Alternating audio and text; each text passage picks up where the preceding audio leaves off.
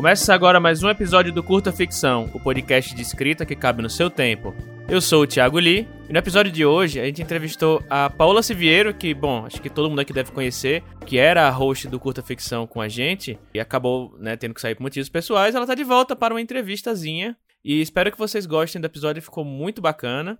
Mas antes de a gente ir direto para a entrevista, vou dar os recadinhos de sempre aqui no começo. O primeiro deles é que você pode apoiar a gente lá no Catarse a partir de cinco reais. Então, aquele dinheirinho do cafezinho, você pode né, ajudar a gente. Bem importante isso de ajudar seus criadores independentes para favoritos, seja a gente, seja um outro podcast de literatura, seja de alguma outra forma. Mas se você escolher apoiar a gente, né? A partir de cinco reais você pode apoiar e a gente vai ser muito grato a você por estar tá permitindo que a gente possa manter no ar o podcast, pagar os nossos custos mensais de hospedagem, de edição. A gente está com um editor novo na casa e a gente está quase, quase batendo a nossa próxima meta, que é para poder manter ele por mais tempo. A gente precisa bater as metas lá do Catarse para poder manter o editor por mais tempo com a gente. E a partir dos 10 reais, você, além de estar tá apoiando a gente, você tem seu nome falado no finalzinho do nosso episódio e participa do nosso grupo especial de WhatsApp, que a gente troca muita ideia, conversa com outros escritores que estão lá também no grupo, que são apoiadores do Curta Ficção também. Todo dia tem discussão nova sobre mercado editorial, indicação de material, enfim. E se você pode apoiar também a partir de 15 reais, que você, além de tudo que eu já falei, você ainda tem acesso à oficina de carreira literária que eu dei no início do ano. Todos os materiais, os slides, as gravações das aulas. São 8 horas de aula disponíveis lá para quem apoiar a gente. E você tem 50% de desconto nas próximas turmas que eu fizer. Eu estou montando um módulo 2 atualmente, ainda não, não sei exatamente quando vai sair, mas se você for apoiador ou apoiadora, você tem esse desconto de 50%, além de tudo mais que eu já falei.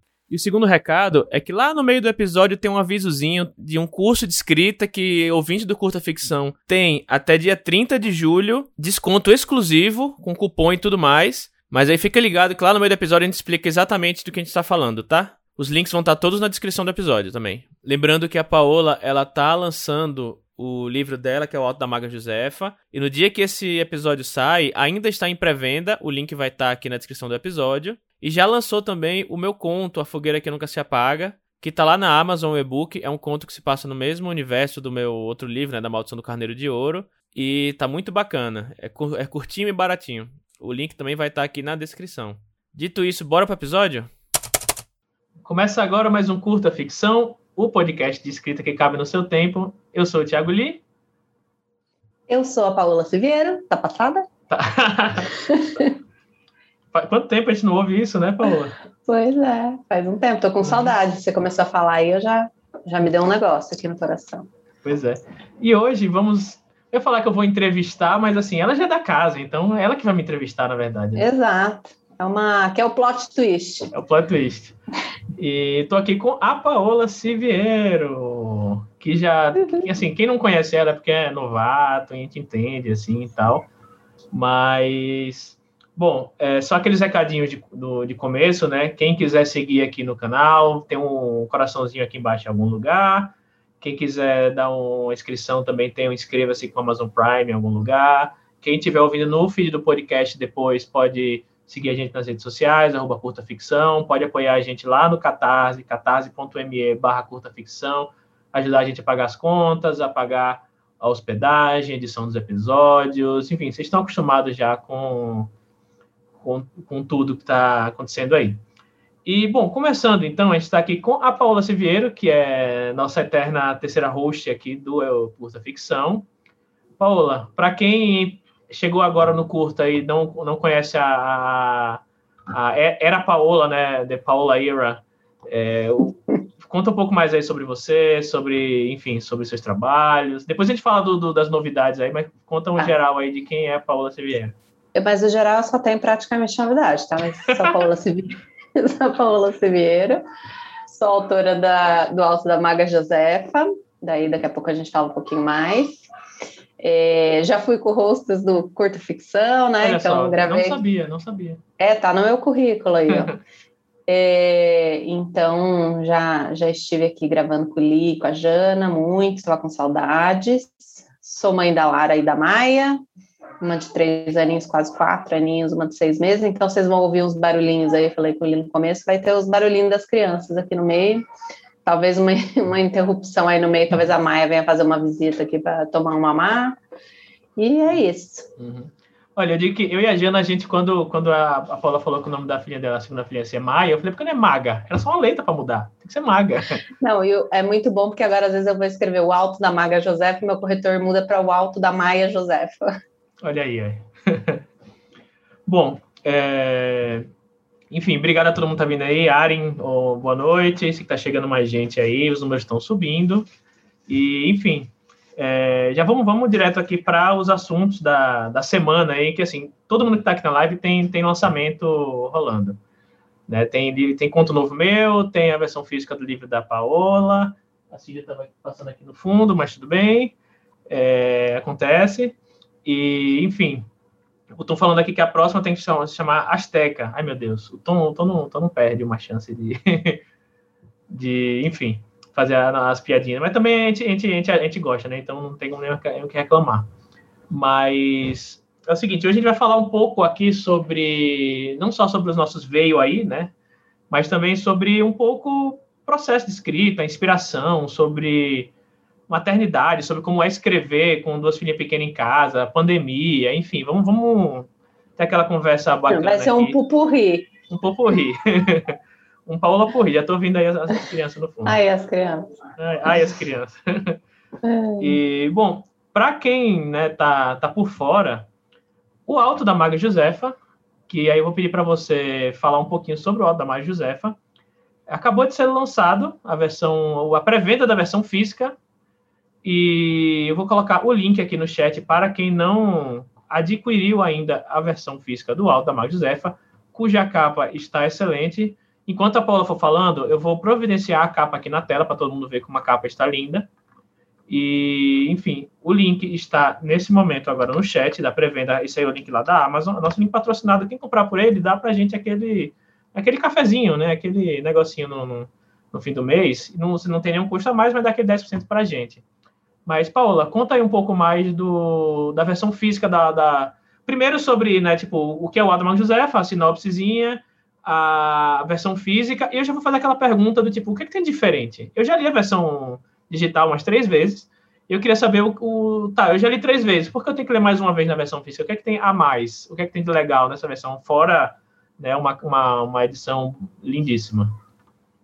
Não, legal, Li. É, então, o Alto da Maga Josefa é a história né, do, do Toninho e da Josefa, um caçador de demônios e uma maga, que se encontram, né, durante a, a caçada aí, né, a, a um demônio que está, né, acabando com a vida do Toninho aí no, no primeiro capítulo. E aí eles se encontram para, né, livrar a cidade aí desse demônio e acabam decidindo caçar criaturas sobrenaturais juntos é, por pequenas cidades aí do interior, né, de diversos estados do Nordeste. E aí a gente vai acompanhar a aventura dos, dos três, na verdade, que é o Toninho, a Josefa e a, a mula encantada do Toninho, né? Que é a véia, que tem toda a personalidade própria também. É, e aí a gente vai acompanhar os três nessa jornada, né? Num, num esquema meio monstro da vez, né? Capítulos episódicos. E se perguntando qual que é a da Josefa, por que, que ela está fazendo tudo aquilo, dado que ela é uma criatura aí que né, pela dentro da mitologia seria considerado uma criatura meio do mal.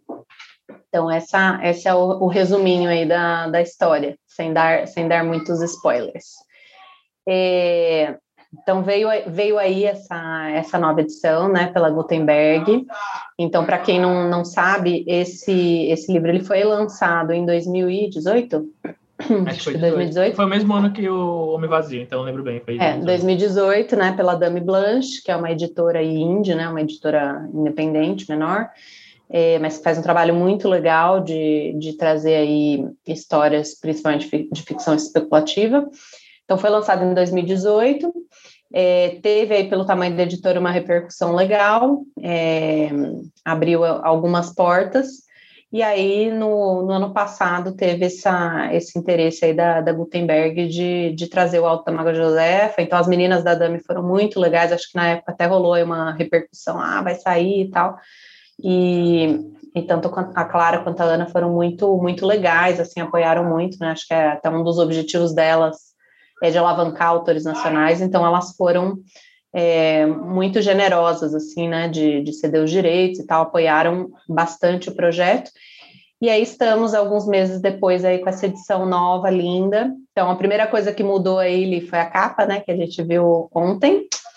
A capa do... Tá que é isso? Não é porque você tá vendo ah, pelo Zoom. Eu tô assim, cadê? O que está acontecendo? Passa assim, é... só que pro outro lado também, que é isso aí. Uhum. Ah, é, aqui, peraí. É pra cá? É isso, isso, tá, isso. Essa capa uh... linda, maravilhosa, taran. E essa capa quem fez foi o Vitor Quintans, né, um ilustrador assim é, muito bom, né, dá para ver pela, pela capa. Eu fiquei muito uhum. feliz. Então eu eu sou suspeita que é meu filho também, né? Então a gente fala uhum. que os nossos filhos a gente acha tudo lindo, mas eu fiquei realmente encantada assim pelo pelo trabalho do Vitor. Foi muito legal. Então a gente teve assim uma reunião de briefing, mas ele já tinha algumas ideias, a questão de ser é, de ter profundidade na capa, de ser meio uns recortezinhos de papel, é, algumas coisas baseadas ali na, na Chilo, mas é, trazendo também a matriz, né, a madeira esculpida, né, então esses elementos... Eu vi o vídeo assim, que ele gravou lá para o Instagram da, da Gutenberg, é. e ele fala do, da, das inspirações dele para a capa, uhum. e quem estiver é. vendo no, no, feed depois não estiver aqui, eu, eu vou pôr o link aqui no, na descrição do episódio, vocês viram a, a capa, enfim... E ele fala, né, de autor, até inclusive do, do autor argentino, que eu não conhecia, que morou na Bahia há um é. tempo. E é. fez, fez várias ilustrações para Jorge Amado. Eu vou até atrás é. dele. É, o Ian falou dele esses dias no uhum. Facebook também. Foi uma super coincidência, porque eu né, ouvi o, o, nome dele, acho que é Caribé. Ouvi o nome dele duas vezes, tipo, em dois dias seguidos, assim, foi interessante. É, e, enfim, então essa é a, eu acho que é a, a primeira mudança ali, né, que a gente vê de cara. É, tem algumas outras, então, além dessa ilustração que vocês estão vendo da capa, tem outras dentro do livro. Então, ó, revelando exclusivamente aqui ao vivo no, no Curta Ficção. É, então, cada capítulo ali tem um, igual aquele dos brindes lá, que tem os cards, que tem uhum. uma, uma ilustraçãozinha. Em cada começo de capítulo tem uma, tem algumas, assim, muito legais. Estão todas lindas, mas tem as minhas preferidas ali. Depois eu conto quais são. É, então tem isso. E teve um trabalho muito legal de, de edição, realmente, do texto. Então, hoje até alguém me perguntou no Twitter, ah, mudou a história? Então, assim, não foi adicionado nenhum novo capítulo, é, não tiveram mudanças grandes na, na narrativa, nos acontecimentos, mas a gente mudou e padronizou várias coisas no texto. Então, por refinou, exemplo, teve né, muita. Refinou, teve, teve uma leitura sensível super legal do Breno Fernandes, que é uma das pessoas que está é, ali na. Né, que, que trouxe uma frase para contracapa também.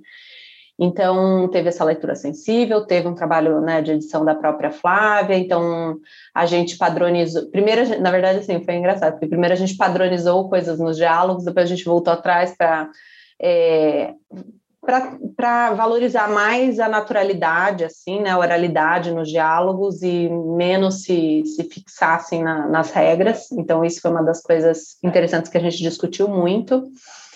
É, a gente também discutiu termos adequados, é, né, termos que poderiam não ser muito legais. Então, assim, um exemplo, tá? Por exemplo, a gente mudou tudo que era magia negra, a gente mudou para magia satânica. Então, coisas assim, a gente fez uma, uma refinada para realmente deixar é, o texto né, melhor, para né, ter um cuidado, para ser um texto mais gentil, mais cuidadoso. Então, acho que foi principalmente isso. E teve uma parte ou outra que foi reescrita, assim, da Flávia trazer, ah, talvez essa parte que está um pouco confusa, não entendi, olha, é, tal personagem, que tal criatura aparece do nada e antes não tinha acontecido tal coisa. Então, teve um pouco de reescrita, é, mas muito mais a, em favor, assim, da coerência, né, da coesão ali, e do entendimento do texto, mas não é, de acontecimentos. Então, eu acho que quem conhece a história vai encontrar ali a, a mesma essência, a mesma história, os mesmos personagens, mas um, uma narrativa talvez um pouquinho né, mais bem preparada, né, mais fluida, é, enfim. Então, acho que foi isso. E além disso, também aqui, ó, revelando exclusivamente para o Li, É, eu fiz uma tá nota. É, para todos os, os. Como que a gente fala? Os ouvintes, né? Os espectadores. É. Audiência. É, a audiência aí. A gente. Eu fiz também uma nota é, no início aí do livro, contando um pouco dos bastidores, assim, de como surgiu essa história. Então, o Lee conhece já bem, né? Isso eu já falei no uhum. Twitter sobre esse assunto também, né? Mas, mas na expectativa de que pessoas, além do, das que me seguem no Twitter, leiam, essa história tá lá na, na nota da autora também, uhum. é, que tem inicialmente falando um pouco sobre isso, né? Inclusive, como... eu, fiquei, eu fiquei curioso, porque tem o cordel do Conjurações Terra Seca, né? Na, na entre os brindes. É, tem, a gente tem a ver com um mini livro. Tem a ver com é. o começo da história, né? Exatamente, exatamente. Aí foi ali meio de última hora, assim, a gente estava definindo os brindes, aí eu fiquei com essa ideia, falei, não, se a gente imprimisse aquele mini livro, aí a, a Flávia já estava com tudo meio definido, eu falei, ah, não tinha uma ideia, não sei se dá tempo, mas tem esse outro ponto e tal, ela, não, vamos imprimir, super legal e tal, então tem agora na pré-venda também, então foi bom que você mencionou ali, tem os brindes, né, que são dois cards ali do, de duas das ilustrações que estão dentro do livro, e esse mini livro, né, é, que é um conto, também do Toninho da Joseph, mas que se passa cinco anos depois. Na verdade, assim, ele fez, eu tô igual a Star Wars, eu escrevi esse que se passa depois, eu escrevi antes, meio confuso, mas é isso. Mas eu, foi o primeiro conto que eu escrevi do Toninho da Josefa, é, né, o, o, primeiro parágrafo que surgiu ali da, da, dessa provocação aí que, que acabou inspirando né, o, o, surgimento do, do universo e dos, dos personagens. Então, esse conto está lá, foi um conto que saiu, é, eu acho que em 2018 também na Dragão Brasil, então ele não estava disponível em nenhum lugar, assim, para ler, então é uma das novidades aí, quem, quem comprar na pré-venda consegue ler esse conto que originou o universo, mas que se passa cinco anos depois. Então, para quem está perguntando se eles estão juntos ainda, ó, vocês vão descobrir nesse, nesse conto que se passa depois. Uhum. Enfim, é, isso me, me, trouxe uma, uma identificação bem grande, assim, porque hum. eu tô eu tô também indo para minha primeira publicação em editora, né, com o Carneiro de Ouro lá na Rocco, e você falando sobre o que mudou no livro, isso, enfim, deve ser algo que quem publica em editora deve estar super calejado, mas a gente que é né, iniciante nesse mundo aí tá bem, meu Deus do céu, é também a questão de tipo, a história é a mesma, mas tipo a, o refinamento da, da narrativa acontece assim com a ajuda de, de profissionais, de diretores de sensibilidade, editores, preparadores, enfim, agentes e, e, e, acontece. No meu caso, do Caneta de Ouro vai ter um, um capítulo a mais, mas é, tem um capítulozinho com uma, uma historiazinha a mais, mas é o que já tinha planejado já antes até de, mandar, de tentar mandar para editora. Mas essa questão de, de do refinamento da história, eu acho que é, é bem, é bem comum, assim. E antes de, eu quero, já tenho várias perguntas aqui para fazer de fato sobre o Alto da Maga Josefa, e já, já, tem até, já tem até pergunta aqui no chat, já, mas eu vou só, só segurar um pouquinho aqui, vou falar um pouco também sobre, deixa eu fazer o meu próprio jabá, né, gente? Poxa, eu estou entrevistando aqui, não posso fazer o próprio jabá? Vai, sobre... me conta aí o seu jabá sobre essa faz, conta, sua Faz de conta que você não sabe o que é, faz de conta que você não sabe o que é. É, mas olha, eu não sei totalmente, né, porque uhum. eu acho um absurdo que, assim, um belo dia ele chegou lá, ah, gente, precisar é, começou com as perguntas aqui, os bastidores. Gente, vocês acham que quando fala assim, fogueira que se apaga ou fogueira que apaga? Aí todo mundo opinando, não, e se fosse o título? Ah, não, escreveria assim, que nunca se apaga. Então aí, ó. É. Tava, tava usando as pessoas e nem contou para que que era. Uhum. E, enfim, Mas conta tá, aí um pouquinho. É, tá até aí na tela, vou colocar inclusive o link aqui. É, também tá em pré-venda também, só que é só a versão e-book, não tem a versão é, física é uma não é nem um é uma noveleta, né? Pelo tamanho já já configura como noveleta. Acho que 15 mil palavras, um pouquinho mais, 14 mil palavras. É noveleta, né? Acho que conto vai até 7 mil e pouco. E é uma história que se passa no mesmo universo do Carneiro de Ouro, olha aí. O protagonista, que é esse, esse carinha que está aqui na, na capa, é o Moacir, que é o pai da, o tio da Cayena. Ele ainda jovem, né? Um, um jovem catalendas.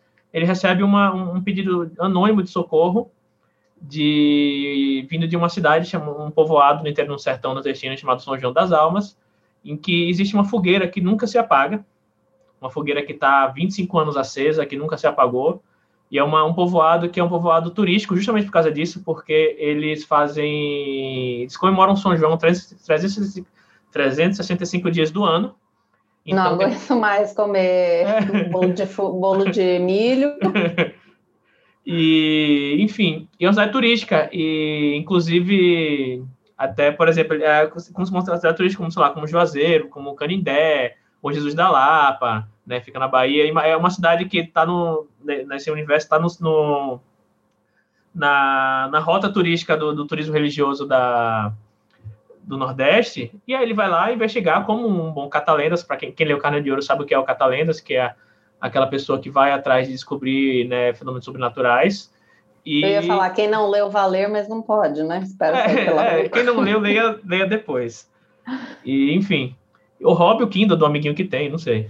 E, e aí ele vai atrás de descobrir o porquê esse, o que é esse fenômeno dessa, dessa fogueira que nunca se apaga. E aí ele começa a descobrir coisas sobre, né, enfim, aquela boa história de cidadezinha no interior, sabe? Tem, tem, tem, tem como tem vai desde Stephen King até Bacurau, assim, sabe? De cidadezinha no interior Chega, dia 30. e, enfim, é sobre isso o conto. E foi até engraçado, assim, porque foi um conto que é, eu tinha uma ideia já de, de, de conto, assim, eu, eu, tenho um caderninho aqui, gente, é, várias, várias ideias anotadíssimas. Opa, mais alguém seguindo a gente. Na verdade, alguém deu, deu Opa. Eita, alguém fez um raid. Fanfic Show fez um raid para nossa para nosso stream aqui, gente. Muito obrigado. Eita, nós, tem gente seguindo aqui. Meu Deus. Eita, o que está acontecendo? Só tenho seis anos. Mas, enfim, vou até colocar o link de novo aqui no chat para quem chegou agora. O, a Fogueira que não se apaga, meu conto está na Amazon, seis reais agora na pré-venda. E aí, voltando ao que eu estava falando, né, aqui no meu caderninho eu anoto várias coisas sobre, tipo, plots. Tem mais, mais um outro, uma outra, um outro projeto que eu estou escrevendo aí. É, e aí eu vou anotando várias coisas. E o que eu não uso em um, uso em outro e tal. E um belo dia, o que não faz muito tempo, um dia desse, eu tive, eu, eu tive uma epifaniazinha sobre esse conto. Eu falei, caraca, comecei a escrever aqui. Escrevi. E aí comecei, comecei a escrever. Eu falei, Gui, dá uma lida nisso aqui. A Gui é minha gente, né? Dá uma lida nisso aqui. Aí eu perguntei, temos um conto de São João? Ela começou a ler, aí, temos um conto de São João. Eu falei, bora? Eu falei, ela falou, vamos. E aí, lapidamos o conto, deixamos bonitinho, falamos com o John Cito, que é o capista, que é, enfim, pessoa sensacional, a arte dele é excelente. Muito lindo. E aí deu tudo certo. E aí tá aí o conto. E, enfim, tem muita, muitas é, influências bacanas aí, como foi desde Stephen King, Stephen King até Bacurau. E eu gosto muito dessa, dessa dizer narrativa, dessa, dessa temática de tipo, cidades pequenas, povoados, comunidades tradicionais, assim, porque é, para sair um pouco do, né, né, da cidade grande, assim, e sempre tentando contar a história pelo ponto de vista de quem de quem está por baixo, não de quem está por cima, né? Que eu acho que for fazer literatura, vamos fazer literatura direita, né? vamos fazer literatura contando a história de quem precisa ser contado, não de quem, né, tá por cima. E, enfim, é, tá aí a capinha, o conto. Eu vou tirar aqui para poder, a gente poder mexer o rosto aqui, né? Porque tá atrapalhando aqui a gente um pouquinho. E então é isso. A fogueira que nunca se apaga. Eu botei o link no chat aí. O Alto Mago José botei o link mais cedo aí também. E, Paula, fala um pouco sobre. Eu vou até seguir aqui o, o Thiago Tesouro, botou uhum. no chat aqui. Queria para contar um pouco de como surgiu a história, né? Até a questão lá do, do do Conjurações Terra Seca, eu sei que tem a ver, tem a ver com dia noite, tem toda uma lore aí, todo um negócio aí. Conta uhum. bem rapidinho aí sobre como é que surgiu essa tá. história, que aí eu tenho outras perguntas aqui para fazer também. Tá, então, é, eu acho que a gente estava num, num, momento ali, foi, eu comecei a escrever essa história em 2015, né? Uhum. E era, eu já tinha até escrito um livro que está lá guardado nos confins do hardware de algum lugar uhum. ou no Google Drive, estava é, pensando ali na nova história para escrever e estava rolando uma discussão assim muito forte sobre a influência assim da literatura estrangeira, né, na, na em tudo que a gente é, construía, né, e, e escrevia aqui no, na literatura fantástica, principalmente, né. A gente tinha um grupo lá no Facebook que era ainda existe, né, é, que é o Clube de Autores de Fantasia e era um grupo em que a gente interagia muito, né. Foi inclusive por onde eu conheci o Lia Jana. É, então a gente tinha um chat lá, enfim, passava ali, às vezes virava a noite batendo papo. E, e aí um dia, eu acho que foi até a Jana que fez esse post, acho que tem uns prints lá no, no meu Twitter.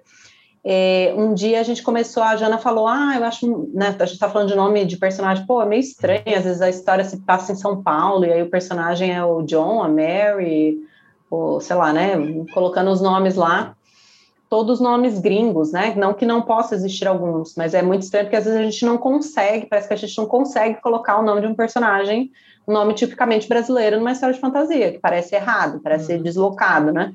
Eu fazer só é, uma, uma, uma, uma, vírgula aí no meio. Isso foi em 2015, e eu, eu, sentia muito isso também em 2015, mas a diferença do, de 2015 para 2021, eu sinto pelo menos. Não, é bizarro. De é. Quantidade, isso que você fala é, é, muito forte. Em 2015 isso era fortíssimo. Hoje em dia eu já sinto que tipo, isso não é uma questão mais. Não é sabe? é mais. Não é mais uma é. questão é. assim. Tipo, as pessoas já estão começando a perceber, já tem muita coisa, muita coisa sendo, sendo, sendo feita já com esse, esse foco. Eu penso também de muita gente fala sobre ah, cadê a literatura LGBT aqui no Brasil sendo feita? Só que, tipo, talvez, provavelmente, isso é uma questão importante. Tipo, em 2015, provavelmente é uma questão fortíssima. Hoje em dia, eu já vejo, uhum. tipo, grande maioria das coisas que eu, que eu leio hoje em dia de nacional uhum. ou são feitas por pessoas LGBT+, ou tem Sim. personagens LGBT+, enfim, eu acho que houve, houve um, um, um, salto muito A gente evoluiu de cinco, muito. De cinco anos é. para cá, enfim, mas continue. Não, e era, e era uma época, assim, 2015, assim, tudo que a gente até estava produzindo, tinha muita coisa, muita coisa é, com cara de, né, de fantasia mais tradicional, vamos dizer assim, mais de uhum. Senhor dos Anéis, né? Então era tudo muito os, os world buildings, assim, as construções dos, do, né, daquele, dos universos, todos muito eurocêntricos, assim, né? Uhum. Então até o meu primeiro livro que eu escrevi que eu falei que ainda não viu a, a luz do dia e provavelmente nunca verá, é tudo assim, ah, as casas de pedra, atravessou as montanhas, os lagos e o deserto, não sei o que lá. Então era muito, muito baseado nisso. Então a gente estava em 2015 com essa discussão super forte. E aí quando começou essa discussão da, dos nomes, é, uma pessoa que foi, eu esqueci agora, foi o Diogo.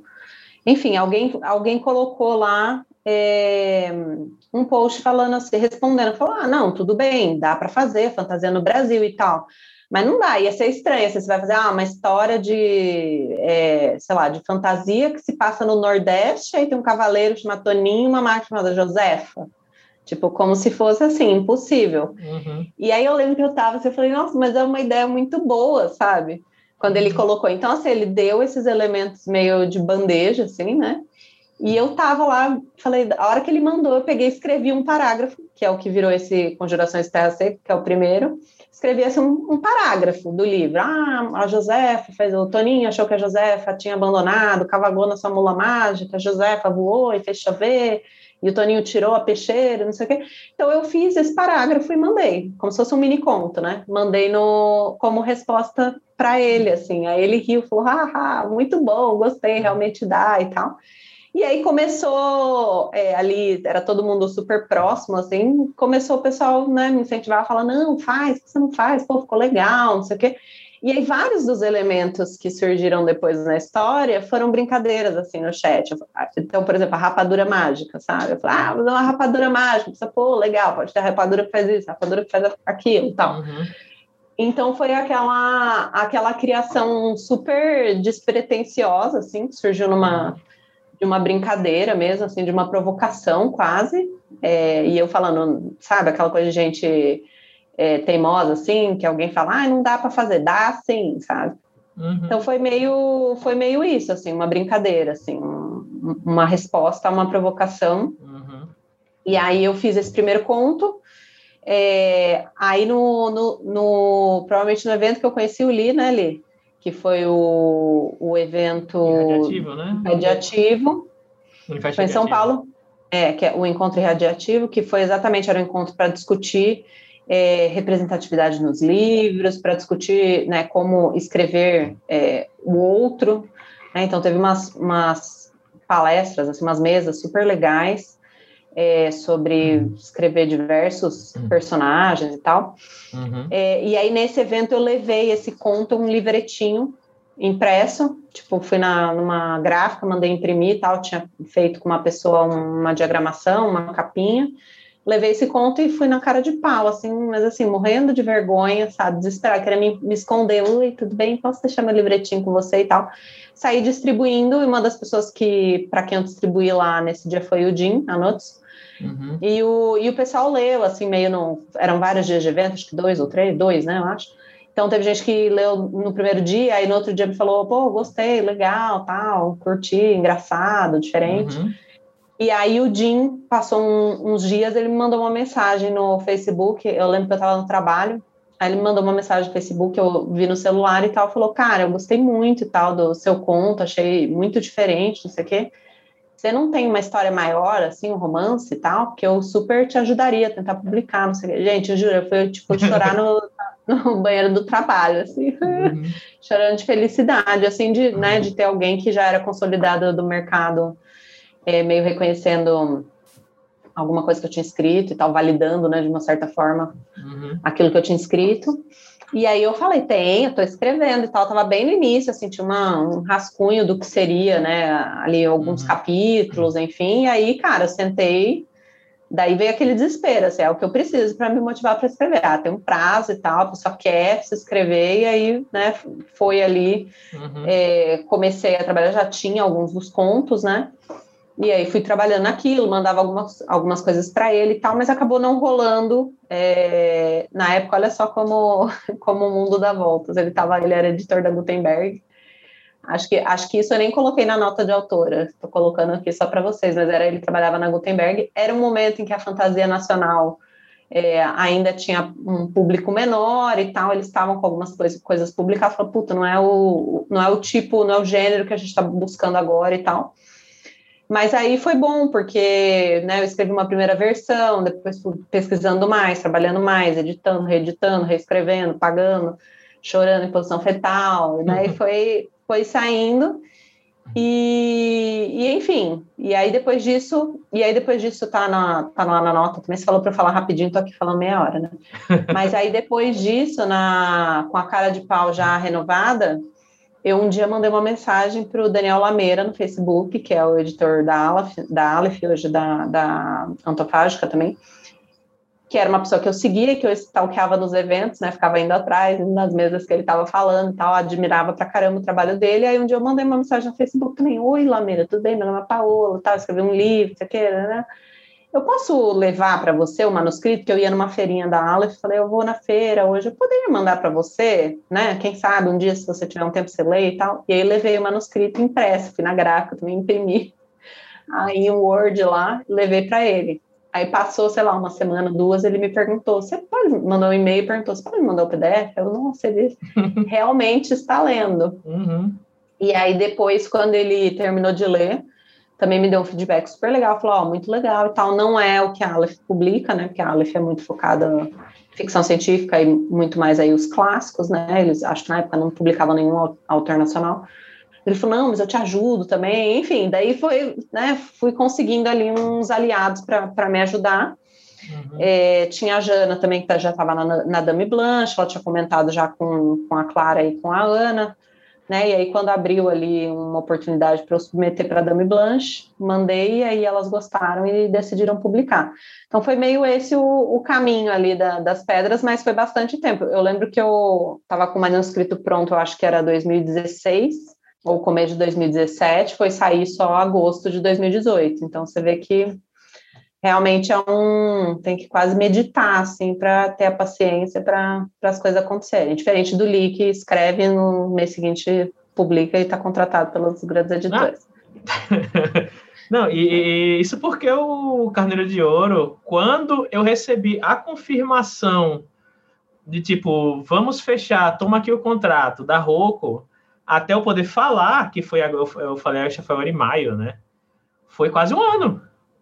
Nossa, assim, é, então. Difícil eu acho que eu recebi o contrato em, sei lá, setembro, só pude falar em junho do outro, do outro ano, então foi quase um ano para poder falar. Então, assim, é, eu sei bem como é essa demora, assim. Porque eu sou assim, eu passo três anos na história e um mês escrevendo, sabe? É, Entendi. Até uma história que eu, que eu tava até compartilhando, assim, acho que a Paula sabe por cima. Uma outra história, não é essa daqui, esse conto, mas outra que eu tô escrevendo, que eu parei no meio, assim, que eu tava pensando nela, assim, há seis meses, e eu escrevi ela em dois. Mas aí parei, ainda vou revisar, tá? Então, uhum. sei bem como é isso. Eu vou, eu vou é, ver aqui os comentários aqui. O Tom fez uma, uma, um comentário que é extremamente pertinente, vou até é, corrigir aqui uma coisa que eu falei mais cedo sobre a questão do, livros LGBT+, enfim, como é o cenário no Brasil atualmente, o, o Tom fez uma correção muito boa aqui, falando que tem muito livro LGBTQIAP+, aqui no, no, Brasil, com autores pretos, nordestinos, artistas, no meio independente, na nossa bolha, mas nas grandes editoras, cadê essa galera? Né? Cadê, cadê essa galera nas grandes editoras? É, até na própria Gutenberg, até na própria Roca, enfim, na, até nas nossas próprias casas aqui, tipo, não tá falando mal dela, mas assim, cadê os autores né, diversos uhum. também? Cadê essas, cadê essas histórias que a gente tanto gosta do Autonomia Independente? Que para a gente aqui tá, entre aspas, tá ótimo, né? Tipo, nós estamos publicando aqui, mas o que, o, que, o que dá o dinheiro, o que traz a influência mesmo, cadê essa galera, sabe? Tá uhum. Tá melhor do que, obviamente, do que 2015, mas a gente precisa de mais, a gente precisa de mais, a gente precisa de, de, de mais. É, às vezes a gente até se... A gente se apega ali aos grandes nomes, né, que a gente conhece, então Vitor Martins, Lucas Rocha, que a gente sabe que estão fazendo sucesso, estão vendendo muito, e aí, só que na verdade eles são a exceção, né? Sim. E a gente acaba pegando, não tem, olha, você fala aí, quando você Sim. fala assim, não tem, olha só, você citar quatro. Sim. Quando, parece que é muito, uhum. na verdade, né? É, na hora que eu falei, é mais a questão de tipo, é, em 2015, eu ficava. Você tem que catar muito, assim, tipo, catar, catar no feijão, assim, em quem uhum. você vai se espelhar. Hoje em dia, você consegue até ver algumas pessoas em quem você pode se espelhar, pessoas que uhum. fazem sucesso e que estão no, no, mercado e que você pode se espelhar. Mas ainda é pouco, ainda é pouco. E, uhum. enfim, aí não, não, é o assunto do, do, do, podcast aqui, mas assim, toda, toda a estrutura do mercado, do, do Brasil, inclusive, é feita para que essas pessoas não tenham a voz que mereceriam ter, né? Uhum. Mas, enfim, tem mais perguntas. O Tom falou, no macro melhorou tipo 10%. Concordo, 10% acho que é uma boa, uhum. uma boa estimativa de quanto melhorou de, pra cá, de lá para cá. A Carol Kelvato tá aqui chamando gente linda. Carol. Uhum. O Thiago Tizou falando, não conhecia a história, muito legal, parabéns. Ele disse que tem um livro desde 2011 parado, conheço muito bem como é isso. Vamos fazer acontecer aí, gente. Bora, bora. André é terrível, André é terrível tá online aqui, a Sub tá on, Dead. Vamos falar de coisa boa, vamos falar da capa maravilhosa da Paola, exato. Você perdeu, chegou atrasada, já botei aqui a capa na, na tela. Vou até botar de novo aqui. Olha aí, capinha na tela Cadê? aí. Pra onde eu tenho que apontar? Isso, tá ótimo. Para, para aí, para aí, para aí, isso. Aqui é a capinha. É, Lucas Rocha, Anjo Perfeito Sem Defeitos, amo demais, meu bicho. Eu lembro muito de, de tomar uma cerveja com o Lucas Rocha lá na, na Flip. Flip não, desculpa, na Flip, 2019. Foi 2019 ou foi 2018? 2019. Uhum, 2019. Foi. Muito bom, muito boa aquela Flip. É, é, eu tô falando, eu entendi, só queria evitar seu cancelamento. Olha aí, eu tô se preocupando comigo. Obrigado, Tom. Mas, enfim, mas é isso mesmo, assim. E, não, e, e o, pelo menos o meu posicionamento aqui sobre, sobre esses assuntos, todo mundo já. Quem ouve o curta já sabe, enfim. Foi só uma forma de expressar, mas o, assunto, o buraco é muito mais embaixo, assim, tanto em questão de mercado como em questão estrutural, assim, sabe? É, enfim. E eu queria saber um pouquinho, Paula. É, já falamos muito aqui da, do processo da Maga, desde o começo até o fim. Eu sei que você está escrevendo um livro novo. Já me contou que está escrevendo um negócio novo assim. Eu queria saber um pouco qual é o seu processo de como é que vem a ideia para você. Eu vou, eu vou fazer bem rapidão assim, como é o meu processo. Quem ouve aqui também já, já, já conhece, assim, no geral. É, o meu processo de escrita, que é ficar seis meses me lamentando por não conseguir escrever, e depois um mês escrevendo muito rápido, porque veio tudo de uma vez. E, eu, por exemplo, 2017 foi um ano para mim muito moroso, assim, não escrevi absolutamente nada em 2017 eu joguei muito videogame, procrastinei demais. Só que um belo momento, no final de 2017, começaram a vir as ideias. E eu comecei a perceber. Não é que, tipo, as coisas que eu faço no dia a dia, tipo, jogar videogame, ler um livro, é, sei lá, conhecer uma pessoa nova, são a inspiração que eu preciso para escrever um livro novo, sabe? Eu comecei a perceber que, tipo, a minha inspiração é essa, é a vivência, seja, tipo, até num próprio videogame, assim, eu lembro que eu estava jogando Zelda aqui no 2017, e eu comecei a ter altas ideias, assim, sobre, tipo, cenas de, de ação, cenas de conflito tal, baseado no videogame que eu tava jogando, sabe? E eu comecei a perceber que, tipo, sempre que eu tenho uma. penso numa coisa bacana, eu vou anotando, vou anotando. E aí, tipo, tudo no caderninho aqui. E aí tem uma hora que, tipo, eu vou relendo as anotações. Tipo, eu vou aqui lendo as anotações, tipo, nada. Eu falei, hum. Isso aqui casa com aquele filme que eu vi semana passada. Ou então com aquele negócio que eu vi e aí, tipo, vem um, aí, que nem você, você do Congelação Terra Seca, vem, normalmente me vem um parágrafo ou um capítulo assim na cabeça. E eu escrevo, e aí eu falo, ou isso vai para frente, ou isso não vai. E assim, quando vai para frente, é tipo, aí eu, eu né, vomito tudo numa tacada só. Esse é meu processo de escrita. Como é o seu processo, assim? De onde vem a ideia? O que é que faz você ter a gana de escrever mesmo, assim? Como é que funciona para você? Então, meu fazer, processo... Vou fazer até o que o Tom falou, é. assim, para fazer referência à CPI de mais cedo. Qual a sua motivação, deputada Paola? Ai, gente, eu queria tanto ter mais motivação, porque às vezes é difícil, né? Às vezes eu até, até paro e penso, falo, nossa, olha, foi em 2015 que eu comecei a, a escrever o Alto da Maga Josefa, beleza, seis anos estamos aqui. Um dia eu até brinquei com, com o Li, acho que a gente tem um grupo, né? Aí eu falei, nossa, talvez eu vou viver de fazer edições, reedições do Alto da Maga Josefa, será que essa é a minha vida de, de escritora? Assim, não que exista um problema em fazer isso, mas, cara, é, escrever um livro é uma maratona, né? É, é uma coisa, tipo, difícil. Acho que já comecei e, e parei várias vezes, então tem várias coisas é, inacabadas. Acho que deve ser a dor de, de muitos, muitos escritores, né? É, mas normalmente, para mim, eu acho que até por, pelo fato de eu sempre ter lido muita fantasia, um pouco de ficção científica, é, toda essa parte do, do world building, né, do, do universo, ou às vezes alguma coisa, alguma característica fantástica. Normalmente essa é a primeira coisa que me vem, assim. Então, é, o livro atual que eu tô, tô escrevendo, só que agora eu tô pensando se eu falar o que que é, talvez vai ser um spoiler muito grande. Mas eu tinha uma criatura que eu queria trabalhar, que eu pensava, ah, eu queria tanto falar sobre isso e tal. E aí um dia me veio um pouco dessa. Hã? É não posso contar qualquer ah, tá. porque é, tem um mistério sobre o que, que é essa criatura até no final. Tá é, então tinha né, isso que eu queria trabalhar, e aí já me veio um pouco do cenário, assim, ah, queria fazer uma coisa interior de São Paulo, ah, então tem uma caverna, daí começa um pouco desses elementos muito mais do universo, né? Ah, então tem uma reserva de Mata Atlântica, tem essa caverna, todo mundo fala que se, se entrar, né, nesse, nesse lugar que tem gente que já se perdeu, que é cheio de, de túneis, que é um labirinto e tal, então que é muito difícil de, de explorar esse lugar, e aí normalmente me vem uma cena inicial, pensando muito assim, ah, o que pode ser a cena, né, do início, assim, que pode ser impactante, porque eu acredito que pelo menos até você ter um super nome que você pode enrolar o quanto você quiser no início, que as pessoas não vão desistir, no geral eu acredito muito que assim, se tiver uma cena inicial, né, um primeiro capítulo ali bem forte, que você consegue, né, pelo menos fisgar o leitor, garantir que ele vai, vai passar as páginas ali do, do Kindle Unlimited, né, enfim. É, e aí eu tinha essa ideia para esse livro que era, ah, são quatro amigos, quatro adolescentes, então é né, um livro mais aí um, Nossa, um é público é talvez King um pouco também. mais jovem. Isso é muito, é, isso é muito dos anos 80, Stephen King. Quatro amigos, é. quatro amigos adolescentes, é, uma caverna. Então, é, mas, é, mas aí esse aqui era quatro amigos adolescentes, mas que na verdade eles não são amigos, são quatro pessoas, quatro adolescentes da mesma sala, que estão na laje então daí já entra a brasilidade, estão na laje. Quem uma... é o Estevão Rei. Então... tá rolando uma festinha, eles estão na laje, o anoitecer chega tal, fica tudo meio escuro. Eles ouvem um grito, correm para ver o que, que é.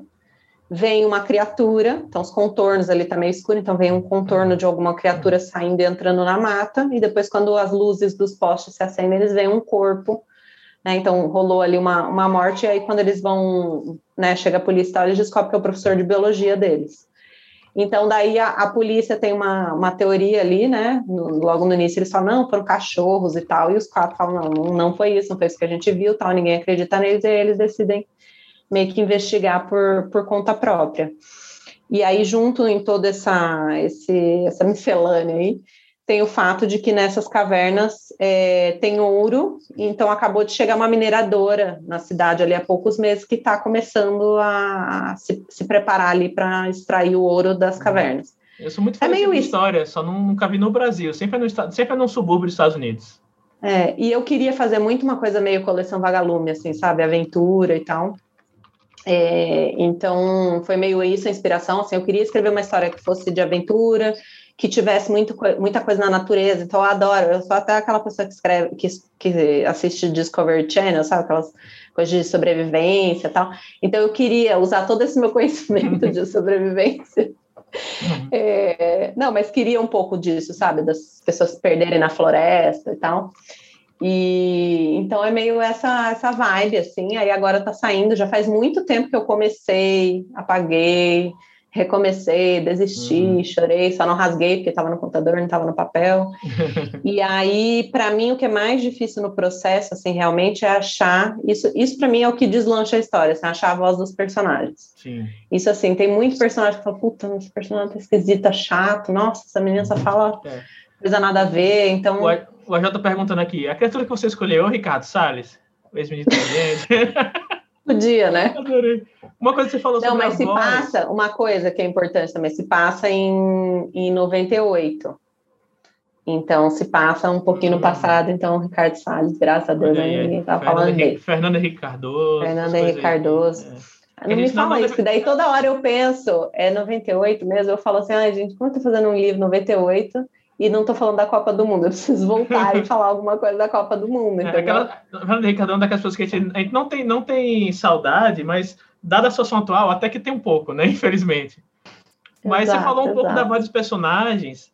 Eu me lembrei, um, inclusive, é, escrevendo A Fogueira que Nunca Se Apaga, né? Que vai será lançado agora no dia 30 de junho, brincadeira, que está que tá em pré-venda agora. É... Eu, quando comecei a escrever, aí, eu tinha ideia, tipo, eu falei, né, que a ideia de uma vez assim, eu comecei a escrever, o problema era, o personagem tava muito, não tinha muito conflito, assim, e como o meu grande amigo Jota, que tá até no, no, no chat aí, ele fala, cara, joga conflito até onde não der mais. Se, se tiver demais, depois você tira, mas nunca é demais. E eu tava escrevendo, eu falei, tem um conflito da história, mas não tem um conflito interno do, do, do personagem.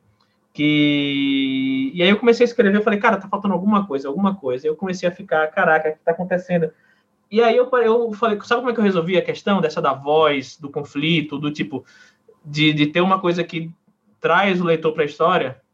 eu dei um sidekick pro personagem. Porque o personagem era aquele negócio meio. É uma história meio no ar. Ele chega na cidadezinha, tá sozinho, ele começa a investigar. Só que tem aquele negócio meio chato, assim, sabe? Tipo, não acontece nada, ele investiga. Aí eu falei, dei um sidekick para ele, que é o completo oposto dele, enquanto ele é meio introspectivo e não sabe, não sabe falar dos, dos, dos sentimentos dele. Ai, meu Deus, a Maia! Eu quero. Como é que pega ela aqui? Ô, gente, tem uma introdução aqui que eu sou multifuncional, eu gravo live e vou dar mamata. uhum.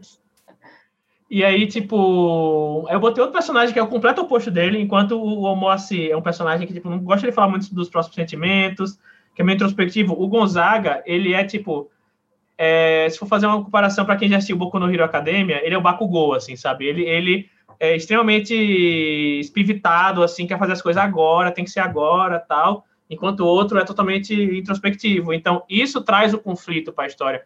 Isso traz a voz dos personagens. Isso traz, tipo, por mais que a história tenha um, um fio, um fio condutor, uma história, um, um fio da meada, assim, trazendo a, o conflito, você precisa da voz dos personagens. Os personagens têm que ser os conflitos próprios, né?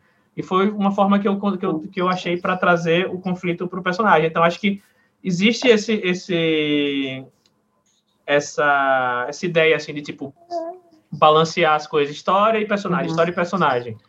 Né? Então, acho que é, é, bem legal isso que você, que você falou, assim, de, de você, você, tem, você tem a criatura toda na sua cabeça, a caverna, né? tudo isso, mas como é que você vai achar a voz do personagem? Né? Isso uhum. eu acho que é o que é o mais particular, o mais peculiar, então acho que isso é, isso é um pouco complexo, mas assim, na hora que você acerta a, esse ponto, acho que assim, é, a história desenrola de um jeito que é, é muito, muito legal.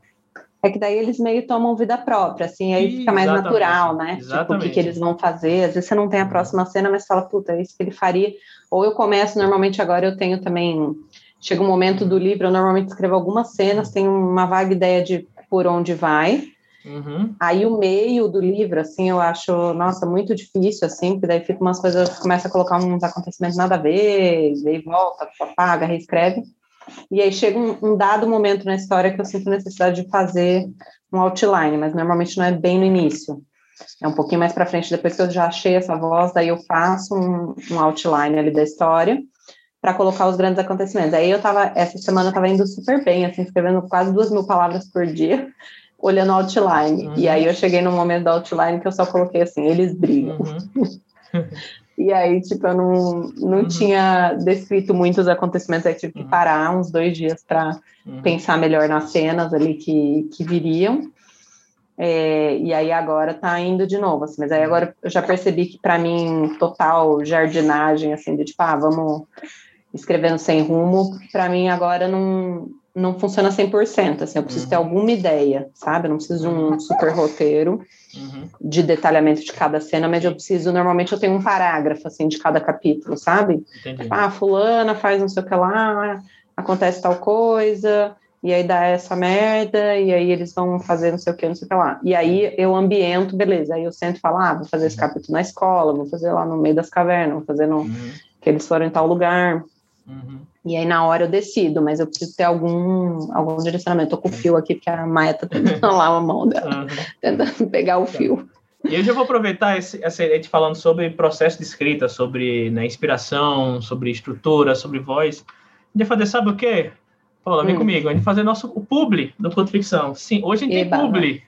Olha aí, essa é a hora que o pessoal desconecta. Não, brincadeira, não desconecta não, gente. Fica aí, gente. É, a gente vai falar sobre é um negócio bem bacana, que vai falar sobre um curso de escrita, né? E aí, para quem está ouvindo, para quem está assistindo a gente, para quem está ouvindo depois no feed do Curto Ficção, que é um curso chamado Caminho do Escritor, que quem ministra o curso é o Vilto Reis, lá do podcast 30 Minutos, que é um dos maiores podcasts uhum. de literatura do Brasil. Sim, conheço o Vilto, é muito bom. Inclusive, sigam-nos, sigam nas redes sociais. Né? Uhum.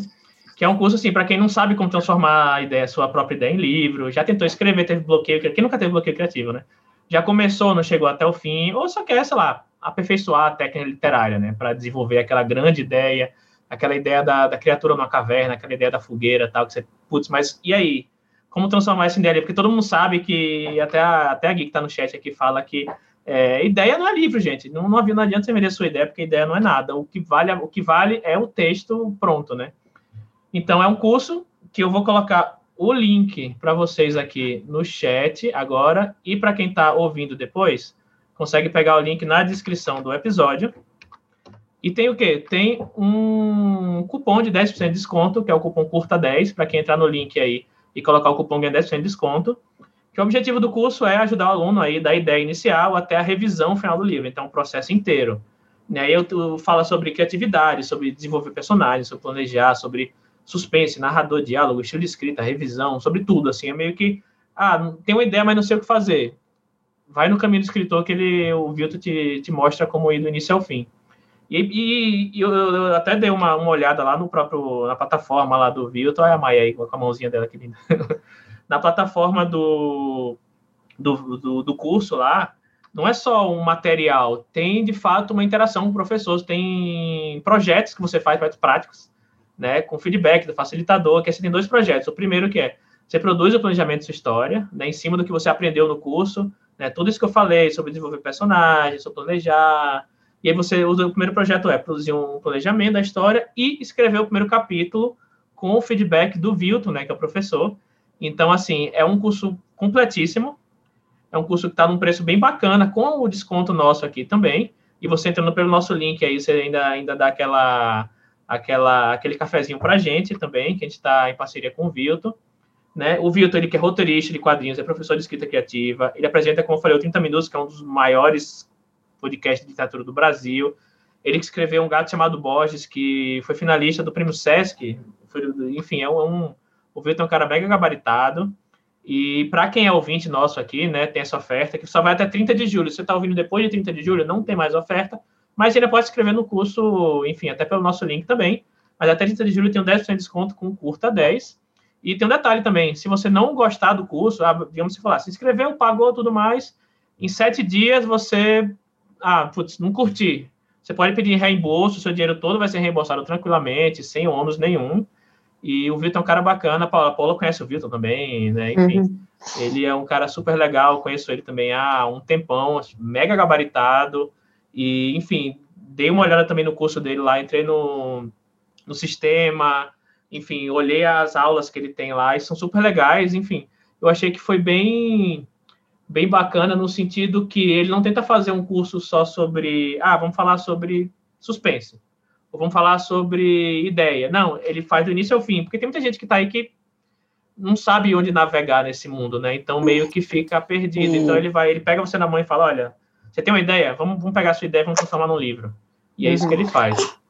Oli, uma coisa legal disso que eu até lembrei é, por exemplo, um curso que é, que é mais completo, assim, ele pode ajudar muito, mesmo quando às vezes você está nesse momento que você já começou a história, não está achando a voz, inclusive foi o que rolou é, com o Alto da Maga Josefa, é, foi na mesma época que eu estava fazendo um curso, é, e, e, me ajudou muito, ó, a Maia veio até da Oi, e me ajudou muito, assim, estar fazendo o curso, sabe? Porque daí você tem uns exercícios, você consegue, né, falar com uma pessoa que sabe mais, e que consegue te direcionar e que consegue te direcionar né, nos temas onde você está tendo mais dificuldade. Então, por exemplo, é, na, na, escrita do Alto da Maga José, eu já tinha ali meio livro e comecei a fazer o curso e trabalhei o livro durante o curso, assim. Então, uhum. então eu acho que, que realmente te ajuda, assim, a estar tá vendo a teoria, tá discutindo com uma pessoa que, que sabe uhum. bastante, consegue te guiar é, e te ajudar ali no processo, principalmente uhum. nessas questões que são, né, cada um tem uhum. uma dificuldade maior, né, para mim, essa parte da voz do personagem.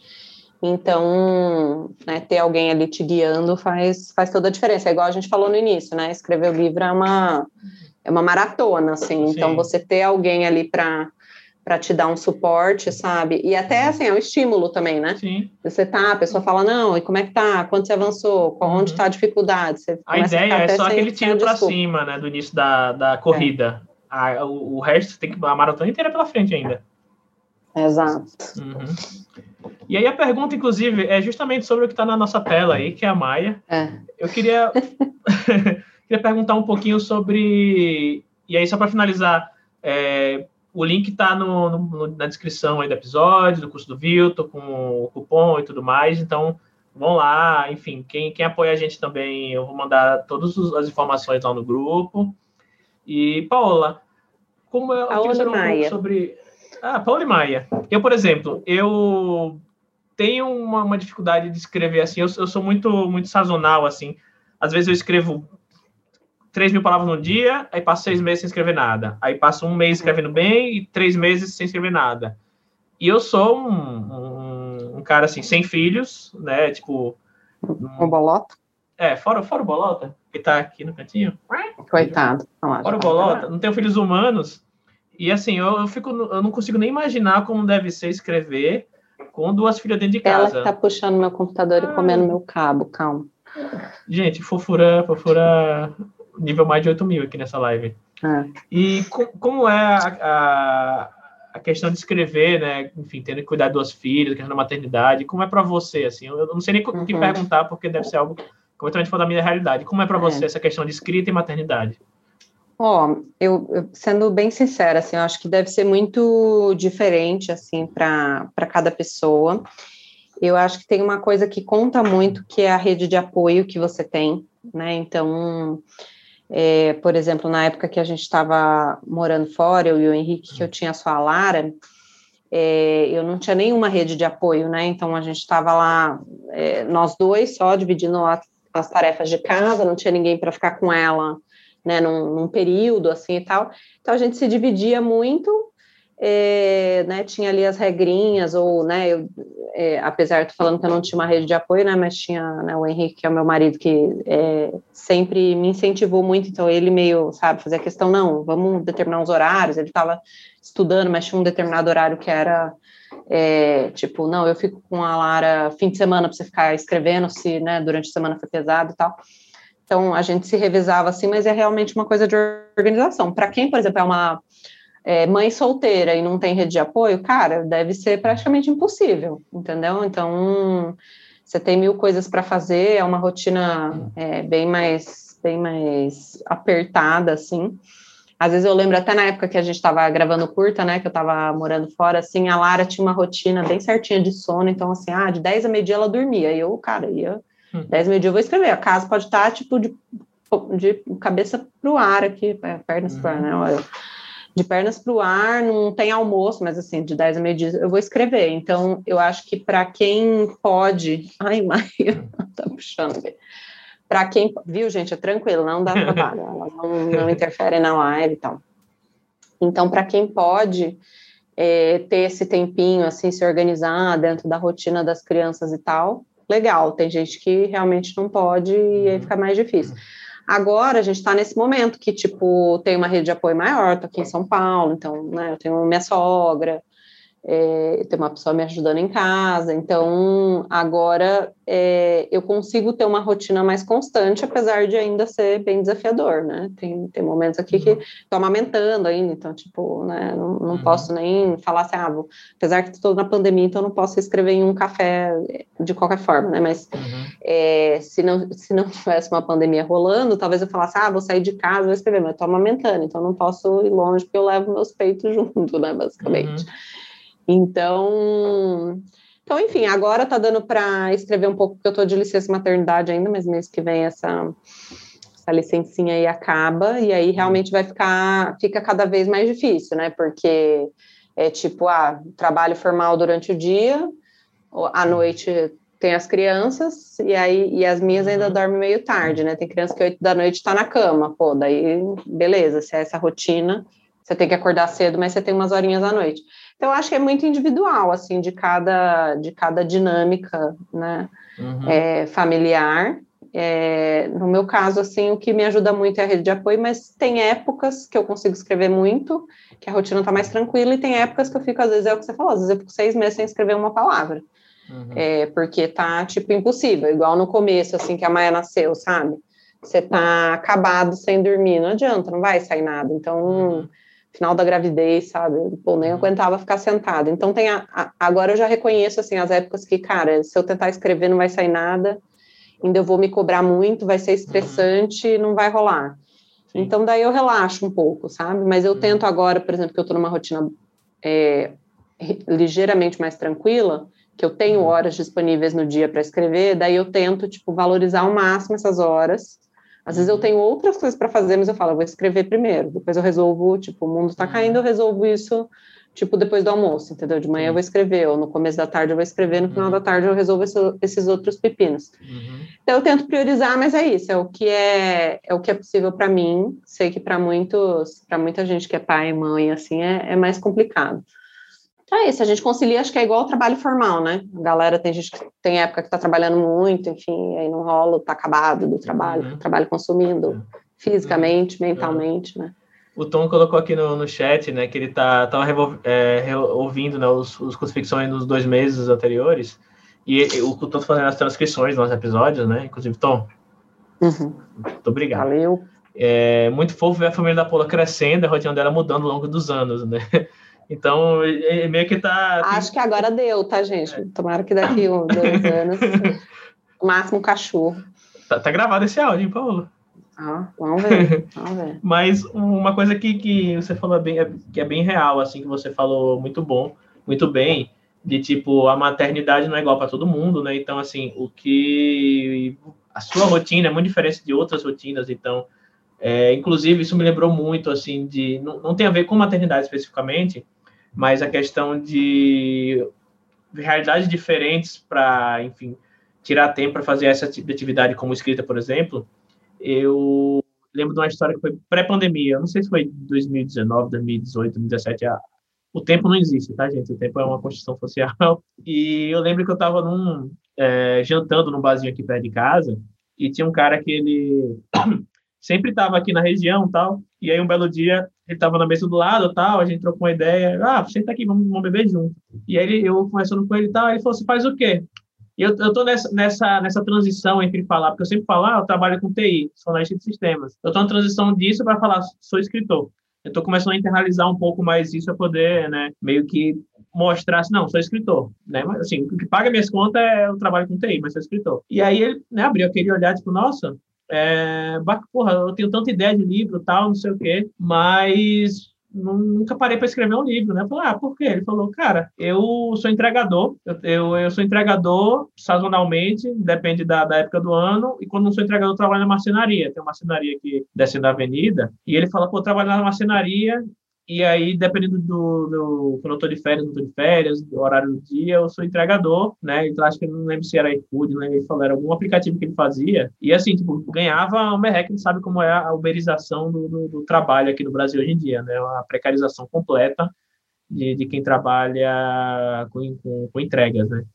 E, e, ele falando, porra, tem tanta ideia, e, e aí você vê que ele, tipo, tinha muitas, muitas referências, até tipo coisa que a gente diz que é coisa, coisa nerd, geek, assim, tal, de quem tem, de quem tem é, recurso. Ele, fala, ele começou a falar muito sobre, pô, sobre o filme da Marvel, sobre Tolkien. Ele já ele falava que tipo, ele viu o filme do Senhor dos Anéis, aí comprou os livros todos, né, do, do do, do Senhor dos Anéis do Hobbit, ele, ele, ele tipo, batia pau a pau comigo, assim, para fazer essa referência, de, pra gente, tipo, referência nerd, assim, e ele fala, cara, tipo, adoro essas coisas aqui, tem umas ideias de, de fantasia aqui para escrever e tal. E aí ele fala, só que, tipo, eu vou escrever. Ele, eu lembro que ele parou assim, pô, vou escrever, vou escrever como? Sabe? Meu, meu notebook não funciona direito, eu não tenho um tempo para escrever, sabe? Então, às vezes, a gente pensa muito sobre qual recorte social a gente está pensando sobre quem publica e não publica. Ah, putz, quem publica é, é o pessoal do Eixo de São Paulo. Tá, mas qual o pessoal do Eixo de São Paulo? Né? Tipo, classe média, classe média alta, classe, é, tipo, classe A, A e B, sabe? Eu, por exemplo, sou, eu sou um homem branco, nordestino, Sergipe, que é o menor estado da, da, da, da, nação, assim, que tem coisas que eu, que eu coloco até nas minhas histórias, que eu, até o pessoal, o próprio pessoal do estado do Nordeste não reconhece, porque eu falar que é o menor estado, assim, coisa muito específica, que um pernambucano vai ler e não vai entender, sabe? E, assim, eu me... Eu me uhum me orgulho muito da, da, da, da, cultura que eu cresci mas, assim, tipo, eu continuo sendo um homem branco classe média. Né? Enfim, para mim é mais fácil eu conseguir uhum. publicar um livro do que o cara que, que mora aqui em São Paulo, que trabalha de entregador e não, não, não tem condição de parar para escrever um livro, apesar de ter N ideias na cabeça, sabe? Então, acho que, assim, as realidades são muito distintas, sabe? A realidade, uhum. sei lá, da, da, da, da mãe brasileira, a realidade do, do, da pessoa periférica brasileira, a realidade nordestina, do nortista, do indígena, sabe? São muitas realidades, são milhões de realidades diferentes, assim.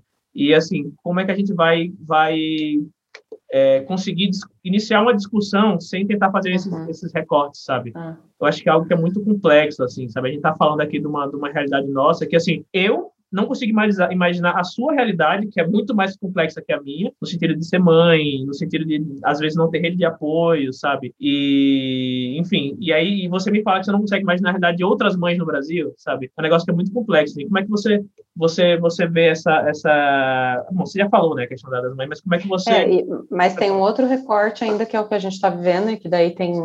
que é diferente para cada um também, que é a pandemia, né?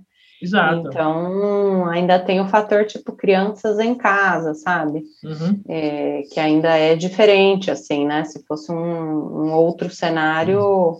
né? fiquei muitos meses, né, com, com a Lara, que tem quatro aninhos, que ia para a escola, que ficamos muito, muitos meses trancados, né? Agora ela já está uhum. já tá indo de novo, né, num período mais reduzido, enfim. Mas é isso, então tem, tem muitas mães que né, decidiram não mandar por enquanto, que, que uhum. né, mas aí é isso, pô, uma mãe que está com a criança dentro de casa, às vezes sem rede de apoio, né, sem uma ajuda externa paga. Então a pessoa, pô, fica uhum. né, quase impossível, assim, são, uhum. é o uhum. que você falou, são muitos e muitos recortes, né? Exato. É, a pandemia veio aí para bagunçar tudo ainda mais, né? Até quem estava relativamente bem, né, meio que suou tudo ainda, né? Então, assim, não dá nem para dizer que, tipo, até quem está até quem tá com privilégio né, ainda está tipo, sofrendo coisas assim que não sofria antes, né? Enfim, é. são, enfim, o Brasil é, é uma coisa que não dá nem para comorbidade brasileira. É, com, exato, comorbidade brasileira. Né, devia, devia entrar na lista de comorbidades. O Tom fazendo piadas aqui, o Tom no chat falando, é. em vez de se não fosse ser Jeep, fosse ser limusine, seria um estado maior? Não vou responder. A Carol falando que o Li é lírico. É, enfim, tá, eu não sei porque eu, eu coloquei o Lee como sendo a, a, o sobrenome do, do, pseudônimo, porque eu falei, não, vai ser, vai ser só piadas legais, mas enfim. É. E, então, tem uma, uma última pergunta antes da gente ir para a finalização, que é o seguinte: a gente falou aqui sobre, falou sobre a Alta Josefa, falou sobre um pouco inspiração, sobre processo de escrita, falou sobre maternidade. Inclusive, eu acho que antes da gente, você ver como é o mundo dá voltas, antes de você virar hostess do hostess do Conta Ficção, você gravou um episódio com a gente sobre produtividade, não foi? Ah, é, eu acho que foi. Produtividade, uhum. maternidade. Maternidade, isso, exatamente sobre esse ponto. E agora você volta para falar justamente. Maternidade disso. com dois filhos. agora é maternidade com filho? Maternidade com dois filhos? E eu queria perguntar um pouco para você sobre temática, assim. Você é autor de fantasia, obviamente.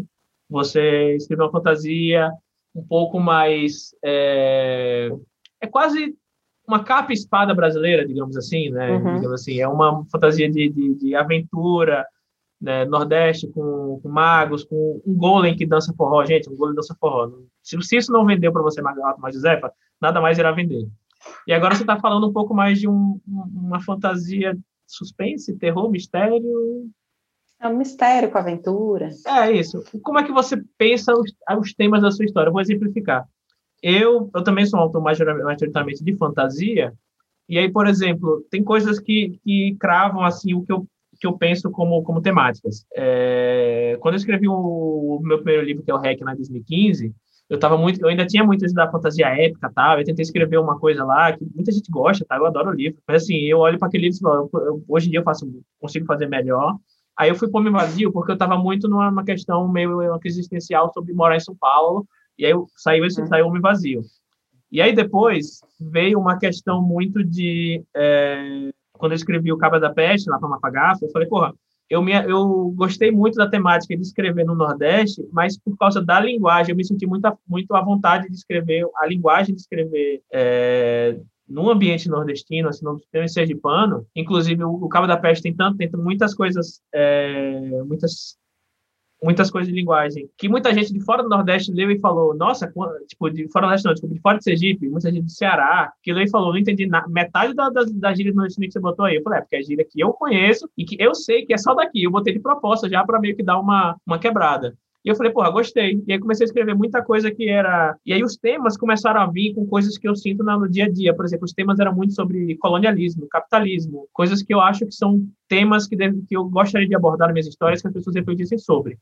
Não, obviamente, seja um, sendo um panfleto sobre, né? Mas, por exemplo, essa minha história nova, a fogueira que nunca, que nunca apaga, que nunca se apaga, é, quem for é, metaforicamente, é sobre colonialismo, assim, sabe? Tipo, sem dar nenhum spoiler ou dica sobre o que é a história. Mas, assim, você parar pra pensar, caraca, isso é, é colonialismo e capitalismo, sabe? São as coisas que eu acho que, tipo, estão na estrutura do nosso, da, nossa, da nossa vivência no Brasil como um todo, que, assim, são coisas que a gente não consegue escapar, porque estão há 500 anos aqui na, com a gente, e a gente não consegue escapar dessa, dessa estrutura. É, não, para mais de, de tentar ah, uma diversidade ou não sei o que tal, por mais que a gente crie coisas novas, o colonialismo e o capitalismo estão ali, é, tipo, no nosso bucho, assim, enfiando a faca, sabe? Então, eu tento, eu tento fazer, fazer é, reflexões em cima desses temas, para, sei lá, meio que eu, para mim mesmo, tentar me pensar melhor sobre o, o que são essas coisas, sabe? Que é, é, é muito, é muito intrincada na, na, nossa, na nossa cultura.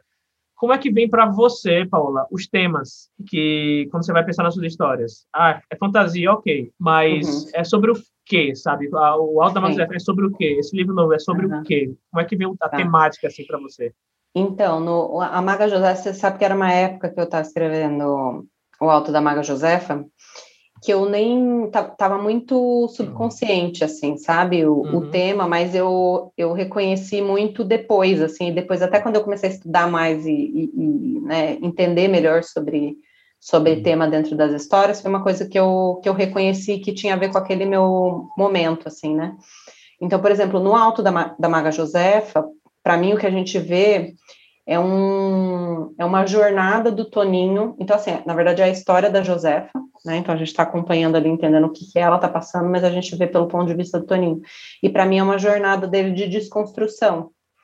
Então, assim, ele tem muitas coisas que, é, ou preconceitos que ele enfrenta, ou coisas que ele não enxergava, que eram preconceitos, assim, ele não imaginava o que a Josefa passava, né? Então, ele, ele vê ali, ele vai ter várias cenas em que ele é, quando ele fala, ah, vamos, vamos junto fazer isso, ah, vamos, beleza, dá aquela desconfiada, ah, essa mulher aí que é filha do capeta, o que está acontecendo?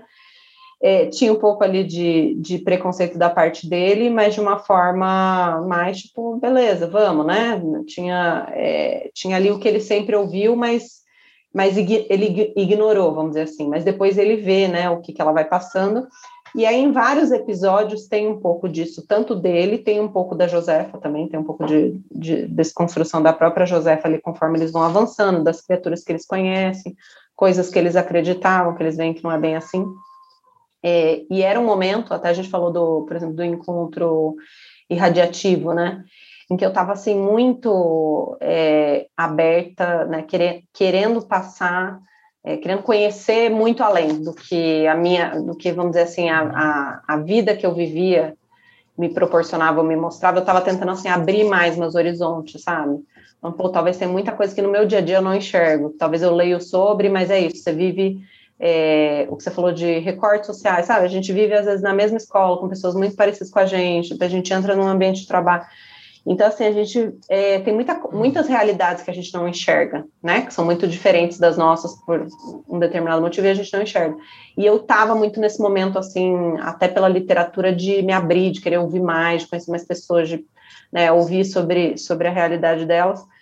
É, então, eu acho que no, no Toninho, no, no, no Alto da, da Maga Josefa, tem um pouco dessa jornada é, de, de, de desconstrução Desconstrução, é isso mesmo? Olha eu, confuso. Desconstrução, eu, eu nossa, alguma coisa sou eu errado. De, eu, se, eu, se, pelo menos eu trabalhasse com palavras, lembrei da guia agora aqui. Não, ninguém, ninguém, ninguém aqui falar, trabalha ninguém com palavras. É. é. E aí, e aí tem um pouco disso, é, tem um pouco de outros temas é, em que eu toco que eram coisas que me tocavam muito na, na época. Então, assim, apesar de eu não ser uma pessoa religiosa, é, não pratico nenhuma religião, era uma época em que eu via muito e ouvia muito sobre intolerância religiosa, então é uma coisa que é tratada dentro do livro. Uhum. É, enfim, é, tem, tem muitas coisas é, é, permeando ali, né? Muito machismo.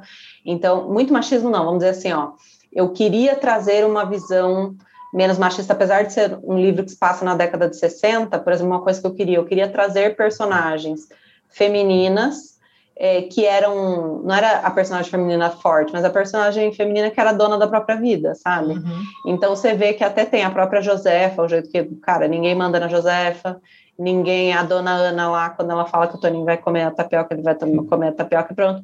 Então, assim, você tem essas personagens, a, a, a, a dona do Carmo que espanta os extraterrestres avassouradas. Então, assim, eu queria, tipo, ter essas personagens, cara, elas são donas das da, da vida delas. É, até, por exemplo, tem uma coisa que eu não sei se é, se é spoiler ou não, para quem não leu, não sei se alguém não leu aqui, mas é, teve uma discussão muito grande entre o fato de haver ou não então não vou dar spoiler, um relacionamento entre o Toninho e a Josefa. E isso era, um, era uma questão para mim também, entendeu? A escolha que eu fiz foi muito consciente. É, então tem, tem ali, tem essa jornada, mas tem outros vários temas ali, várias, várias coisas sobre ser mulher e, e como eu via as mulheres representadas no, nos livros de fantasia. Então tem um pouco disso também. E enfim, e aí nesse livro novo, é, que o nome que eu gosto muito, espero que um dia se ele saia, que né, talvez tenha um nome melhor, mas que eu gosto bastante, que é Criaturas do Interior, é, que tem, tem várias camadas nisso, né? Então tem as criaturas do interior das cavernas, tem as criaturas do interior da, da cidade do interior de São Paulo, né? Nós somos criaturas ali do, do interior, e tem também as coisas do interior dos personagens, assim, tipo, as coisas que eles escondem, é, e muito forte as questões familiares. Então, assim, apesar de ser um livro YA, ele é um livro em que uhum. os pais são muito presentes, assim, os pais ou sua mãe, enfim, né, de cada dinâmica familiar, é, mas em que tem uma questão ali de como aqueles adolescentes é, lidam com a família. Então, isso é uma coisa forte para mim, acho que também para o momento que eu tô e tal, né, duas filhas, acho que é uma coisa que eu penso muito, então também permeia bastante. Então, cada um desses adolescentes tem uma questão familiar muito forte para ser resolvida ou não, ou para jogar a merda no ventilador, vamos dizer assim. Então, então isso também para mim era importante. Ah, legal. Eu acho que é bem. Acho que vai evoluindo a gente, né? As nossas temáticas, nossas nossa experiência como contador de história, escritor, enfim. Eu acho que tem, tem muito a ver isso. E a gente chega ao final, já tem uma hora e vinte aqui já de conversa. Paola, é... pior que não tem nem como falar. Conta aí o que vem aí, porque já o episódio inteiro foi quase todo sobre o que vem aí. Né? Eu vou colocar no chat aqui mais uma vez o link. Quem estiver ouvindo no feed depois, na descrição do episódio, vai ter o link. Mas convida todo mundo mais uma vez aí a sobre o. Esse episódio vai estar saindo em, em julho, então ele vai estar na pré-venda do, do alto, né? Imagino primeira metade de junho está tá na pré-venda ainda, é, né? Isso. Então vai estar tá no meio da pré-venda. Convido o pessoal de novo aí a, a, a comprar o, o, alto. na Mago José, uhum. fala um pouquinho mais e fala um pouquinho sobre alguma coisa, enfim, o que você. Você tem cinco minutinhos aí para falar sobre o que você quiser, Beleza. sobre, enfim, xinga quem você quiser aí. Tá. É, não, gente, então, para quem estiver ouvindo ainda, né, ou para quem está aqui agora e quem estiver ouvindo aí durante o período de pré-venda, então, é, tem brindes legais, então tem um mini livro lá que a gente mencionou, que é o primeiro conto do universo aí da, da Josefe do Toninho, tem os cards também, então, né, quem puder aí apoiar, né, é, vai ser muito legal. Para quem estiver é, ouvindo depois, com certeza o livro vai estar aí disponível né, nas livrarias digitais e, e, nas livrarias, nem sei como é que fala, porque eu não vou mais, livrarias físicas. nem existe Enfim, mais isso. Vão, nem existe não, mais não, isso, existe, já fecharam todos. Você olhou pela Mas janela hoje? Continuar... Eu vi é, oito é, zumbis aqui pela minha janela. É, tipo isso. É, mas, enfim, agora eu vou estar bem forte. Aí sei que muita gente que está aqui hoje, né, já agradece que muita gente apoiando, compartilhando. Então, às vezes, é, se vocês né, não conseguirem comprar agora, é, todo compartilhamento que vocês fazem aí já ajuda demais. Então, já deixar um agradecimento e um pedido, né, que puder aí continuar compartilhando. É, e para quem quiser, eu sempre estou no Twitter, também, arroba Paula.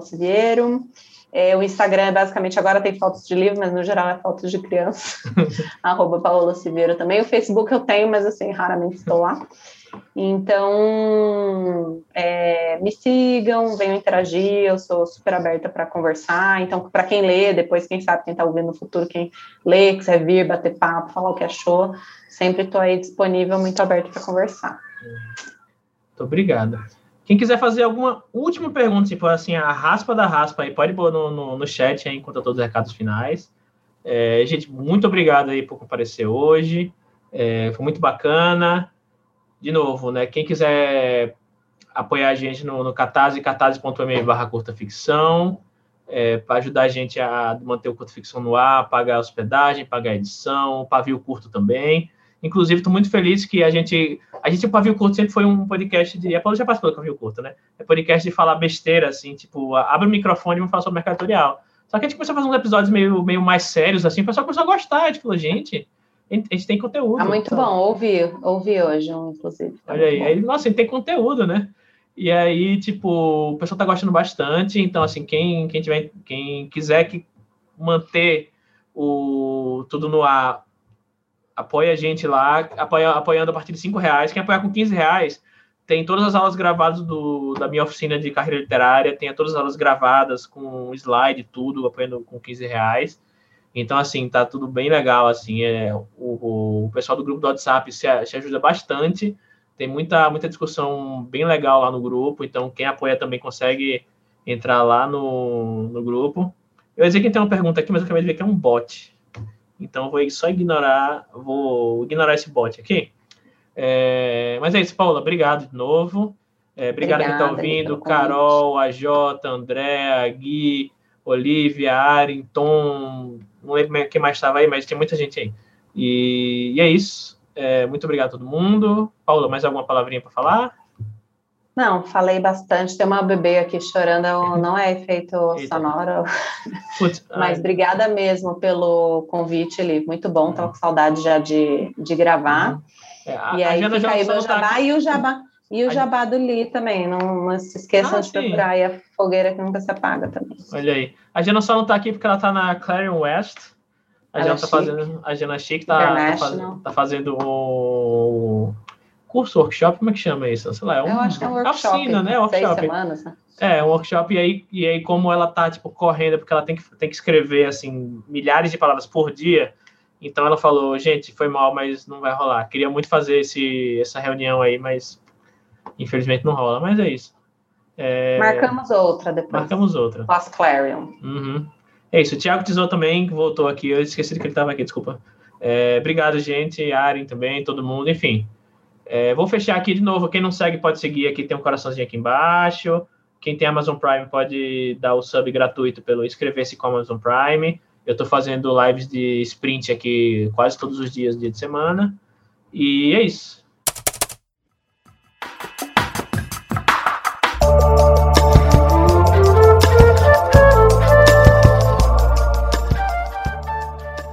E é isso, gente. Chegamos ao fim de mais um episódio do Curta Ficção. Conta pra gente aí se você já leu o Alto da Maga Josefa, o que é que você achou.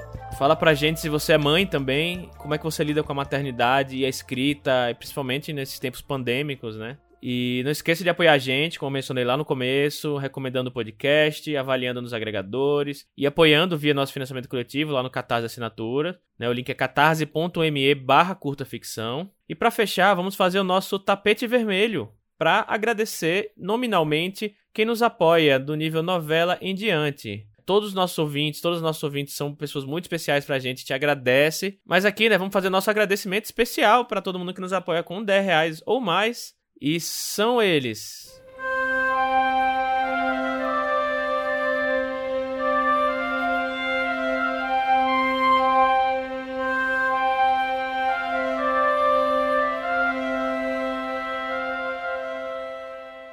Ailton Borges, Alessandra Silva Rocha, Alan Saldanha Vital, Amanda Silva Martins, Ana Rushi, Ariel Aires, Brena Gentil Rezende, Bruno Miller, Caio Henrique Amaro, Camila Piva, Carolina Vidal, Caroline Fronza, Danilo Henrique, Di Toledo, Diana Passi, Ednei Antônio Bruscagim Pim, Elvis Rodrigues, Fabiana Ferraz Nogueira, Fábio Cunha, Fernanda Castro, Gleison Cipriano, Guilherme Lopes Lacerda da Silva, Israel Santos Pinho, Jefferson Alberto Ferreira, Jonathan Marques, Jonas Furtado Dias, José Henrique Rodrigues, Juarez Inácio Pedrosa Júnior, Lívia de Souza Munhoz Cavalheiro, Lucas Brito Silva, Kianjali, Luiz J. Lune Walker, Maria Lúcia Lira de la Penha, Nikellen Viter, Nessa Guedes, Olivia Melo Lober Ferreira, Otávio Definski, Otávio Augusto, Pacha Urbano, Rafael Andrade, Renan Santos, Ricardo Balbino de Souza, Rogério Macedo, Rubens Travassos Augusto Filho, Samuel Muca, Santiago Santos, Simone Paulino, Thaís Messora e Tiago Ambrosio Lage. Nosso muito obrigado a essas pessoas super especiais pra gente. E, bom, esse foi mais um episódio do Curta Ficção, o podcast de escrita que cabe no seu tempo. Eu sou o Thiago Lee e a gente volta daqui a duas semanas. Até a próxima!